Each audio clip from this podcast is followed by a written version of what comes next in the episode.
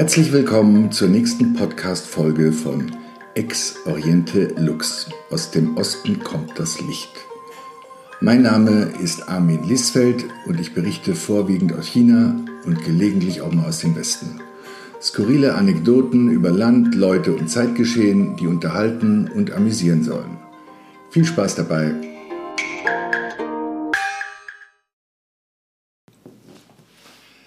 Das schöne Biest. Die Froschschenkel, auf denen Rosi herumknabbert, sind erstklassig. Ja, wahrscheinlich seien es die besten Froschschenkel der Welt, wie sie mir erklärt. Das hat nichts damit zu tun, dass sie irgendwie biozertifiziert wären oder glücklich aufgewachsen sind. Ähm, nein, nein, das hat einzig damit zu tun, dass sie in Shanghai serviert werden. Und in Shanghai ist einfach alles besser als im Rest der Welt. Und das gilt natürlich auch für Pasta, Pizza, Coco Vin, Sushi und Paella. Die Magenkrämpfe, die Rosi eine halbe Stunde nach dem Verzehr bekommt, haben natürlich nichts mit der Küche ihres Lieblingsrestaurants zu tun. Nein, nein, die habe sie regelmäßig, einfach weil sie so einen nervösen Magen habe, der zur Übersäuerung neigen würde. Ja, das kaufe ich ihr sofort ab, denn äh, die Rosi, die ich da erlebt habe, ähm, den ganzen Tag schon, steht immer unter Strom. Also zum einen ist sie Kettenraucherin, Kettenraucherin, zum anderen, äh, zum anderen futtert sie die ganze Zeit irgendwas in sich rein, egal was, ob süß, salzig, scharf, fettig, wurscht. Trotzdem, trotzdem wiegt sie keine 50 Kilo mit 1,70 Meter, also vom Typus äh, ist sie äh, eher magersüchtig. Ja, also das wundert nicht, dass dieser zarte Körper rebelliert und es sieht auch nicht schön aus. Sie hat richtig Schmerzen und windet sich. Und gut, ich denke mir, was soll's, der Abend ist gelaufen. Ähm, ich rufe den Kellner, verlange die Rechnung und will ein Taxi rufen. Aber Rosi winkt ab und kramt mit schmerzverzerrtem Gesicht ihr Smartphone aus der Tasche und telefoniert. Ich weiß auch nicht genau was, ähm, äh, was sie da bespricht. Auf jeden Fall erklärt sie mir danach, sie hätte mit einem Apotheker gesprochen oder mit ihrem Arzt. Und keine 20 Minuten später steht tatsächlich ein Bote am Tisch, der ihr eine Tüte mit Medikamenten überreicht. Ja, und es dauert keine weiteren 20 Minuten und Rosi sitzt wieder mit einer Kippe und Gin Tonic in der Hand auf der Restaurantterrasse und gibt ihrem Magen wieder Saures. Es ist 23 Uhr. Wir befinden uns im Zentrum von Shanghai, einer Stadt, die niemals schläft. Mit 26 Millionen Einwohnern ist Shanghai neben Peking und Guangzhou eine der größten Städte Chinas. Und seit der wirtschaftlichen Öffnung des Landes, also Anfang der 90er Jahren, erlebt Shanghai ein Wirtschaftswunder sondergleichen. Und spätestens seit der Hongkong-Proteste ähm, hat Shanghai der ehemaligen Grundkolonie den Rang als äh, stärkster ökonomischer Motor des Landes abgelaufen und gilt wieder als das heute, was es in den 30er Jahren bereits war, nämlich Chinas Tor zur Welt. Ja, kein Wunder auch, dass die in Shanghai gerade so durchgedreht sind in Sachen Covid und ähm, diese Stadt so runtergefahren haben. Meine, was, zwar, was ja eh total irrsinnig ist, aber gut, anderes Thema. Aber es ist einfach, ähm, äh, es ist der Mittelpunkt des Landes, also wirtschaftlich gesehen. Deswegen beschützen sie es einfach. Ne? Ja, und Shanghai ist auch anders als der Rest des Landes. Es ist, ähm, es ist deutlich westlicher orientiert, also die Architektur. Man findet tatsächlich alte Gebäude, was wirklich nicht, äh, nicht Standard ist in China. Alte Sachen werden gerne abgerissen, so wie in Peking sind alte Hutong-Siedlungen auf großer Fläche platt gemacht worden und mussten großen Wolkenkratzern äh, weichen. In China, äh, in China, in, in, in Shanghai äh, gibt es viele Old Town Areas noch. Also es ist viel äh, kuscheliger, romantischer irgendwie. Und es hat deutlich mehr Ausländer im Straßenbild als in den anderen Städten. Also aktuell sind, glaube ich, so 180.000 Ausländer ähm, fest ansässig in Shanghai. Dann in Nicht-Covid-Zeiten sind da sehr viele Touristen äh, unterwegs. Ähm, also es dürften wohl locker so eine halbe Million äh, Westler sein, die sich da täglich durchs äh, Straßenbild drängen. Ja, sprich, hier fällt kein äh, Chinese in Ohnmacht angesichts eines Lawais, einer Langnase, wie das in anderen Städten manchmal so ist. Nein, also Lawais gehören zum Straßenbild und da man mit uns Geld verdienen kann, sprechen auch äh, deutlich mehr Chinesen Englisch als im Rest äh, des Landes. Also man kann sich in Shanghai besser durchschlagen. Ich meine, die Chance ist dennoch äh, höchstens 1 zu 20, dass du einen triffst, der Englisch kann auf der Straße. Aber immerhin, das ist schon viel. Ja, und das Tolle an Shanghai, weswegen das auch mein äh, favorisierter Spot ist, ähm, egal wo ich arbeite, ich wohne am liebsten in Shanghai, ähm, weil, ähm, weil es auch deutlich einfacher ist, sich dort fortzubewegen als in Peking wo ich bei meinem ersten äh, China-Trip länger war. Und zwar hat äh, Shanghai zwar die gleiche Einwohnerzahl wie Peking, also so um die 26 Millionen, aber hat mit äh, sechs Quadratkilometern nur knapp ein Drittel des Ausmaßes von Peking. Sprich, man kommt viel schneller von A nach B und verbringt nicht so viel Zeit in Staus und U-Bahnen wie in Peking. Und in den, in den coolen Vierteln, also French Concession und so, ähm, kann man eigentlich auch alles mit dem Fahrrad erreichen. Also Leihfahrräder stehen überall zur Verfügung. Und ähm, also Hello Bike, Mobike und Ali Bike, das empfiehlt sich, ähm, es empfiehlt sich, diese Apps runterzuladen und sich da zu registrieren. Dann kann man wirklich äh, ganz gut äh, klarkommen. Also weil die stehen an jeder Ecke. Ja, an jenem Abend, als ich mit Rosi im Restaurant verabredet war, äh, war aus irgendeinem Grund, ich weiß es nicht mehr, war kein Bike und kein Taxi greifbar. Ähm, und ich hatte kurzerhand eine äh, Droschke genommen. Also so ein, so ein dreirädriges Moped, elektrobetrieben, ähm, die vor allem von Touristen äh, genutzt werden. Ähm, die kosten, die kosten das Dreifache von einem regulären Taxi ähm, und ähm, bieten dafür nur ein Drittel des Komforts. Und, aber gut, das weiß man und das akzeptiert man halt in der Not. Das ist trotzdem jetzt kein Vermögen, was man da ausgibt. Ähm, egal wie, ich war mit Rosi verabredet, ich habe so ein Ding genommen, äh, lass mich dahin kutschieren. Und der Fahrer wollte dann 100 äh, RMB, also umgerechnet so 12 Euro, und ähm, was pervers ist, die gleiche Fahrt hätte mit dem Taxi, glaube ich, 2,50 Euro oder 3 gekostet, aber egal. Ähm, ich will, ich drücke dem diesen Honig in die Hand und Rosi steht am Straßenrand und sieht mich schon äh, äh, kommen und kriegt diese Situation mit und flippt aus, brüllt diesen Kerl zusammen. Äh, also der ist in sich zusammengebrochen. Ich habe sowas noch nie gesehen, dass dieses dieses zarte, magersüchtige äh, Dinner-Date von mir kein gemütlicher Mensch war, war mir schon im Vorfeld irgendwie aufgefallen. Aber dass sie zu so einer Furie mutieren kann, war, ähm, äh, war mir nicht bewusst. Also echt, sie hat so, sie hat richtig geschäumt und der Kerl hat richtig Schiss bekommen. Aber gut. Ähm,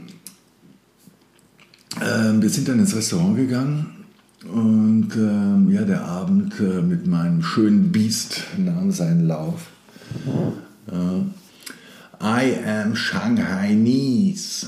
Ja, das hat Rosi irgendwie, ich weiß auch nicht wie oft, im 5-Minuten-Takt von sich gegeben. Ja, und jedes Mal, wenn sie es gesagt hat, ist sie so äh, fünf Zentimeter über sich hinaus äh, gewachsen, ganz so, als wenn sie eine, eine Krone tragen würde. Ja, also man musste nicht zwischen Zeilen lesen können, um zu verstehen, dass es etwas Besonderes äh, oder auch Besseres ist, Shanghainese zu sein. Ja, ich habe einfach nur, nur gestaunt und gelauscht. Sie war mein erstes reguläres, äh, ja, mein erstes richtiges Date in, in Shanghai. Ich hatte etliche Dates in China, sehr nette und ein paar langweilige und eben auch äh, ein sehr anstrengendes, ja, mit Rosi. Ja, auf jeden Fall, ich wusste noch nicht, vielleicht dachte ich mir, vielleicht ist das Standard hier in Shanghai, vielleicht sind die alle so, keine Ahnung. Ähm, auf jeden Fall, Rosi erklärte mir dann, warum es so besonders ist, Shanghai-Nies zu sein. Und zwar meinte sie, die Stadt sei voll von Verbrechern und Betrügern, die alle aus den äh, Provinzen kommen, um sich hier zu bereichern. Und sie meinte, ja, und dieser Droschkenfahrer war so ein Gangster und ja, ein, ein echter Shanghai-Nies äh, würde niemals jemand betrügen und wir sind ehrliche Menschen. Aber diese ganzen dummen, ungebildeten Provinzler würden einfach alles für äh, Geld machen. Sie haben überhaupt kein Ehr- und kein Schamgefühl. Ja, tatsächlich, ähm, wie ich dann später recherchiert habe, leben in Shanghai ähm, mehrere Millionen Wanderarbeiten aus äh, entfernten Provinzen, ähm, ohne die würde die ganze Stadt überhaupt nicht äh, funktionieren. Also wenn es keine Boten gäbe, die für Hungerlöhne nachts um 23 Uhr Pillen von der äh, Apotheke ins Restaurant liefern würde, würde Rosi mit ihren Magenschmerzen verrecken. Ja, ohne, diese, ohne diese ganzen Wanderarbeiter würde die ganze Stadt nicht funktionieren. Und ähm, ja, Rosi hatte immer ein Blick für die. Auch der Kellner, der ihre Froschschenkel serviert hatte, ähm, sei natürlich auch aus irgendeiner, äh, äh, aus irgendeiner Provinz und irgendein ungebildeter, primitiver äh, Landarbeiter. sie meinte, es wäre ganz einfach zu erkennen, weil kein Shanghai-Nies jemals solche niederen Dienste verrichten würde und jemand Essen serviert, um Gottes Willen. Ja, also für, für, für die Shanghainis, für Rosie waren, waren diese, diese äh, Wanderarbeiter alles Gangster, ja, alles potenzielle Verbrecher. Ja, der nette junge Mann, der uns das Essen serviert hat, kam mir gar nicht vor wie ein Verbrecher. Nee. Er ist irgendwie sehr höflich und zuvorkommend gewesen, aber halt auch etwas eingeschüchtert von den zornigen Blicken meiner äh, Tischnachbarin die auch kein Bitte und kein Danke zu kennen scheint. Ja, freundlich schaltet Rosi dann erst um, ähm, als die Restaurantbesitzerin zur Begrüßung an den Tisch kommt. Sofort erklärt sie mir vor der Dame, so dass es auch bekommt, dass sie einer alten Shanghai-Familie entspringt. Ja, und ihre Küche ist einmalig. Egal ob Fisch, Fleisch oder Gemüse. Die besten Produkte des ganzen Landes werden immer zuerst nach Shanghai geliefert. Dann erst wird der Rest des Landes beliefert. Sprich, äh, in Shanghai ist immer das frischste und beste Zeug, der Rest des Landes kriegt die Reste. Also besser als äh, hier kann man in China nicht essen. Das war dann meine erste Lektion, die ich in Shanghai bekam. Ja. Okay, das Essen war wirklich sehr lecker. Ob es das Beste ist in China, kann ich natürlich nicht beurteilen. Ja, ich fand das Essen am Vorabend eigentlich auch nicht schlecht. Ich war ins erstbeste Hotpot in meiner Nachbarschaft gegangen. Und Hotpot-Restaurants Hotpot findet man in China an jeder Ecke. Sie bieten ausschließlich Fondue an und haben so spezielle Tische mit, ähm, mit so eingelassenen Fondue-Töpfen. In den Töpfen ähm, schwimmt dann so eine Chili-Brühe ähm, und ähm, in der man je nach Vorliebe alles äh, garen kann. Also da gibt es dann so Buffets, wo man sich das auswählt oder man lässt sich vom Kellner kommen. Ja, in meinem Hotpot, in meiner Nachbarschaft, das war ein ganz simples äh, ähm, Restaurant, was eher so einem Fastfood anmutete. Und sie hatten nur eine kleine Gemüse- und Salatauswahl, äh, die mich ansprach. Und ein bisschen Tofu habe ich noch geordert. Und ähm, dem war wie so oft äh, in China, ähm, wie es mir zumindest so oft in China passierte, ein längerer Übersetzungsdiskurs via Translation App vorausgegangen. Ähm, da man in dem Laden nicht auf ausländische Gäste eingestellt war und kein Englisch konnte. Also das passiert einfach sehr oft. Also in Shanghai auch, im Rest des Landes ist es Standard.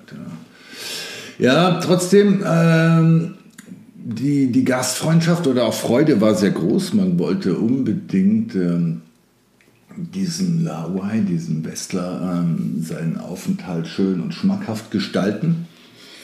Und ähm, der junge Kellner, der sehr bemüht war und ähm, wollte irgendwie nicht, nicht kapieren oder akzeptieren, dass ein so ein großgebauter Westler wie ich sich von ein bisschen Gemüse und Tofu ernährt. Ja? Ich müsse doch Fleisch essen, hat er mir erklärt.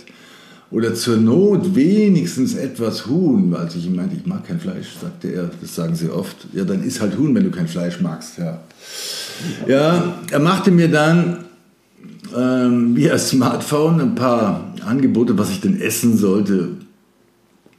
Und äh, dann habe ich irgendwann aus Höflichkeit oder auch aus Rührung heraus zugestimmt, dass er mir halt ein bisschen Huhn, Hühnchen bringen soll. Ja. Ja, der Kleine war irgendwie sichtlich glücklich, äh, dass er mich zur Vernunft gebracht hat und rannte sofort in die Küche und kehrte äh, wenig später mit, äh, mit den Platten zurück und davon war eine Platte oder zwei Platten waren mit Hühnchen voll. Ja. Also das, was er unter Huhn oder Hühnchenfleisch verstand zumindest. Ja, also mir ist sofort schlecht geworden, als ich es gesehen habe, denn auf dem Teller, auf dem einen Teller lag ausschließlich Hühnerhaut, so fette Hühnerhaut, wirklich so ein Batzen Fett. Und auf dem anderen waren so Hühnerfüße mit den Krallen noch dran. Also wirklich so mega eklig. Also ich glaube, für die meisten Menschen eklig anzuschauen, also wenn, sie aus, wenn man dann aus westlichen Kulturen stammt. Aber für jemand wie mich, der per se irgendwie kein Fleisch mag, ähm, war das schon echt krass. Ja. Also es war so krass, dass ich es auch aus Höflichkeit nicht hätte essen können. Also ich habe ich hab manchmal aus, aus Höflichkeit irgendwo mal ein, ein Stück Hühnchen mitgegessen. Äh, Hühnerfilet oder so, Kung Pao Chicken, das geht, das ist nicht so, das schmeckt nicht so fleischig. Aber das konnte ich nun wirklich nicht essen, bei aller Liebe, bei aller Höflichkeit. Ja, ich bemühte mich dann, äh, dem Jungen höflich zu erklären, dass das alles nicht so ganz nach meinem Geschmack sei ähm, und ich das irgendwie nicht essen könnte. Ja. Aber ich konnte, ich schaffte es nicht, das irgendwie höflich zu verpacken. Der Ekel stand mir irgendwie, glaube ich, zu deutlich ins Gesicht geschrieben, als dass er es nicht hätte mitbekommen können. Ja. Ähm, und äh, irgendwie, es war mir dann peinlich auch, denn äh, was für mich da so was mich da so ekelte, war wohl für ihn und die anderen eine richtig tolle, leckere Mahlzeit. Ja, ja ihm war es äh, dann auch sehr peinlich, dass er seinen Gast nicht zufriedenstellen konnte und äh, meinte dann so, äh, entschuldigen, ja, sorry sir, but we, we are a very simple restaurant, we don't have other chicken dishes. Ja, und ähm, stand auf seinem Smartphone. Ja. Ja, er war sehr verlegen und rannte zum Chef und gestikulierte aufgeregt mit dem Küchenpersonal. Das konnte ich von meinem Tisch aus beobachten und so. Also es war ihm peinlich und er schimpfte mit denen. Das konnte man also irgendwie deutlich merken. Und ähm, zur Entschuldigung brachte man mir dann sofort wieder ein paar neue Teller mit Gemüse und ähm, mit äh, Tofu und eine Flasche Qingdao Bier ja, wohl alles eine Entschädigung, um mich versöhnlich zu stimmen. Und ich habe natürlich da keine Welle draus gemacht, habe das gegessen, ich fand es trotzdem alles lecker. Ähm, und ähm, habe dann bezahlt, ähm, hatte vorher noch Fotos mit denen gemacht und habe dem Kellner meinen WeChat-Kontakt gegeben, weil er unbedingt halt irgendwie, das ist mir auch oft passiert, einen westlichen Kontakte in seinem äh, WeChat-Portfolio haben wollte. Ja. ich bin dann nach Hause gegangen und ähm, habe es mir daheim gemütlich gemacht. Ich hatte ein Apartment in der Nähe gemietet und ähm, eine Stunde später ähm, erreicht mich dann eine WeChat-Nachricht von dem Jungen Und da drin stand irgendwie, I am so sorry, sir. When I get my next pay, I buy chicken and invite you dinner. Ja, Wahnsinn, da ist mir nichts mehr eingefallen. Ja, der 17-jährige Ang, so hieß er, kam aus der Sichuan-Provinz in die große Stadt mit 17, ja, weil er zu Hause keine Arbeit fand. Das war also einer dieser Verbrecher, vor denen mich Rosi gewarnt hatte. Ja, Rosi ist derlei harte Arbeit als Shanghai-Nies natürlich äh, gänzlich fremd. Ja, ähm, sie entstammt jetzt zwar keiner besonders äh, wohlhabenden Shanghai-Familie, aber da sie ja ganz schön anzusehen ist oder auch schon früher war, ist sie mit 19 irgendeinem reichen japanischen Geschäftsmann aufgefallen, der sie kurzerhand äh, mit nach Tokio nahm und sie heiratete. Ja.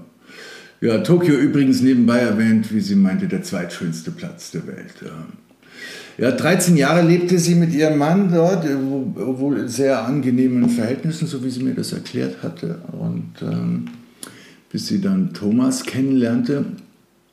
Thomas war ein deutscher Geschäftsmann, der wohl etwas äh, weltmännischer ähm, war als ihr traditionsbewusster japanischer Ehemann und ähm, dem Vernehmen nach, glaube ich, wohl auch etwas erfolgreicher. Denn Thomas hm, jettete zwischen Büros in Tokio und Hongkong hin und her und lebte auf großem Fuß und ja, was auch immer jetzt genau den Ausschlag gab, ähm, Rosi verließ ihren Ehemann und flog mit Thomas davon in seinem Privatjet nach Hongkong. Ja, also Rosi hat wohl früh gelernt, auf großem Fuß äh, zu leben. Und ähm, ja, von Hongkong schwärmte sie auch. Also damals zumindest sei Hongkong eine große Nummer gewesen. Ja. Heute ist Hongkong natürlich ein Witz, ja, verglichen mit Shanghai, echt ein Joke. Ja. Äh, und sie erklärte mir dann auch, ja, wenn ich in China erfolgreich sein will, dann äh, käme ich um Shanghai nicht herum. Ich muss mich hier niederlassen, mir ein Büro suchen und ähm, ja. Äh, Shanghai ist das Zentrum der chinesischen Wirtschaft und äh, das ganze Land wird eigentlich von uns mitfinanziert. Äh, und ähm, als ich mich damals mit ihr getroffen habe, waren noch diese Hongkong-Proteste voll im Gange. Ja, und da hatte sie auch eine ganz klare Meinung. Also Hongkong aufgeben kam für sie natürlich überhaupt nicht in Frage. Ja, also allein die Frage, ob Hongkong zu China gehört, regt mich schon auf, meinte sie. Natürlich gehört Hongkong zu China. Nur weil wir im Mittelalter mal einen Krieg gegen diese dummen Engländer verloren haben, wird das heute immer wieder in Frage gestellt. Dabei gibt es da gar nichts zu diskutieren. Ja, mit der Meinung steht sie jetzt nicht ganz allein da. Das habe ich oft erlebt in äh, China, diese Einstellung, auch bei jungen Menschen, auch bei jungen studierten Menschen, die im Ausland gelebt haben. Aber gut, bei Rosi hatte das nochmal einen anderen Dollar, Donnerhalt dahinter. Also für die Protestbewegung hat Rosi natürlich auch überhaupt kein Verständnis gehabt. Alles dumme Kinder, die überhaupt keine Ahnung von äh, Politik haben und die sich von den Amerikanern äh, manipulieren lassen und die ganze Stadt demolieren. Ja, diese dummen Kinder verprügeln Polizisten und werden dafür nicht eingesperrt, sondern Freiheitskämpfer genannt. Und wenn sich ein Polizist wehrt, dann heißt es in der Weltpresse, dass wir friedliche Demonstranten niederknüppeln. Ja, dass Rosi sich aufregen kann, hatte ich ja bereits erlebt, aber in Sachen Hongkong ja, lief sie wirklich zur Höchstform auf. Ja. Ja, welchen ihrer beiden Ex-Männer, ähm, also Thomas gab es auch nicht mehr so erwähnt, ähm, welchem ihrer beiden Ex-Männer Rosi ihren Wohlstand äh, zu danken hat, ist nicht überliefert. Aber Fakt ist, ähm, dass sie ihr Schäfchen äh, wohl im Trocknen hat.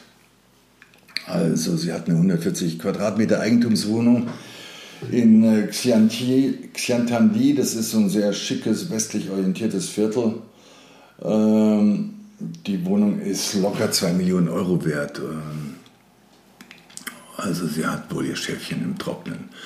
Und das steht ihr auch zu. Also das steht eigentlich jeder echten Shanghai-Nies zu, wie sie mir erklärte.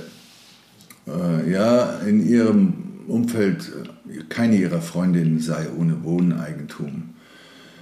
Ja, weil die gesetzlichen Scheidungsabfindungen äh, hierzulande so lächerlich seien, dass eigentlich jede Frau, die was auf sich hält, ähm, darauf besteht, dass, dass ihr Mann ihr wenigstens eine Immobilie äh, überschreibt. Auf einen anderen Deal würde sich keine Frau mit Stil einlassen, wie sie mir erklärte. Ja, also so viel zu Sachen Romantik äh, in der chinesischen äh, Familienpolitik. Ja, die meisten Männer auch, wie ich dann äh, in weiteren Recherchen festgestellt habe, ähm, machen das auch, also wenn sie es sich leisten können, dass sie ihrer Frau ähm, eine Absicherung rechtzeitig zukommen lassen, damit die, damit die einfach die Klappe hält und ihnen nicht auf die Nerven geht und sie eine friedliche Frau zu Hause haben, die dann im Idealfall auch noch die Geliebte des Ehemanns akzeptiert. Denn wohlhabende männliche Chinesen haben sehr oft äh, eine Geliebte, die sie dann auch gerne mit einem kleinen Apartment ausstatten. Ja, und damit diese Arrangements eben in friedlicher Koexistenz funktionieren, müssen einfach alle Parteien versorgt sein. Ja, der ganz normale chinesische Upper-Class-Wahnsinn. Ja, desto mehr Einblicke ich bekam in diese Kreise und in Rosis Leben, desto geringer wurde mein Interesse an ihr. Und ähm, ja, irgendwann hat sie dann dann wohl auch kapiert, ohne dass ich es ausgesprochen habe. Äh, weiß ich nicht, vielleicht stand es mir auch einfach ins Gesicht geschrieben. Ja, dass ich für ihre Reize nicht äh, empfänglich war. Und ähm, ja, dann ähm, fing sie plötzlich an und hat, hat, mich vor den gefährlichen Frauen in Shanghai gewarnt. Und ich meinte, wie meinst du das?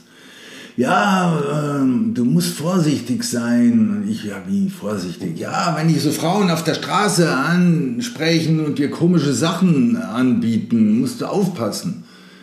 Und ich so, was, wie, was meinst du, was sollen die mir für komische Sachen anbieten? Ja, so schmutzige Sachen halt. Und dann habe ich es meint, kapiert, was sie meint. Achso, du meinst du, Sex oder was? Und, und sie, ja, was weiß denn ich, was die so machen? Irgendwas Seltsames halt. Hat sie da so rumgedruckst und ähm, ja, ich habe dann so irgendwie mitbekommen, dass Sex wohl für Rosi irgendwie seltsam oder schmutzig war, ja. Und ähm, ja, mein, langsam verdichtete sich dadurch auch dann mein Bild, warum die Frau trotz ihres guten Aussehens und all ihrer Kohle einfach keinen Partner fand. Ja.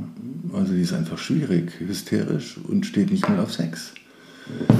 Ja, ich sagte dann zu ihr, also du warnst mich jetzt also vor äh, Sexarbeiterinnen, vor Prostituierten. Und sie, nein, nein, wir haben hier keine Prostitution in Shanghai, das ist verboten. Aber trotzdem kann es dir halt passieren, dass dich eine Frau auf der Straße einlädt, mit ihr nach Hause zu gehen. Und da warten dann fünf Tippen auf dich, die dich ausraufen. Und das passiert hier ständig. Okay, Rosi. Danke für den Tipp. Ich werde es mir merken. Zukünftig merke ich mir eins, Frauen, die einen auf der Straße ansprechen und einladen, mit ihnen nach Hause zu gehen, sind zwar keine Prostituierten, aber meinen es trotzdem nicht gut mit mir. Vielen Dank dafür, Rosi. Und auf Nimmerwiedersehen. So, ihr Lieben, das war's für heute. Vielen Dank fürs Zuhören. Ich hoffe, es hat euch gefallen. Mein Podcast gibt's auch als Blog. Selber Titel Ex Oriente Lux. Zu finden auf meiner WordPress-Seite armin-liesfeld.com. Ich freue mich immer über Feedback und hoffe, ihr seid beim nächsten Mal wieder dabei. Bis dahin sage ich Sei Jan, alles Liebe, bleibt gesund und munter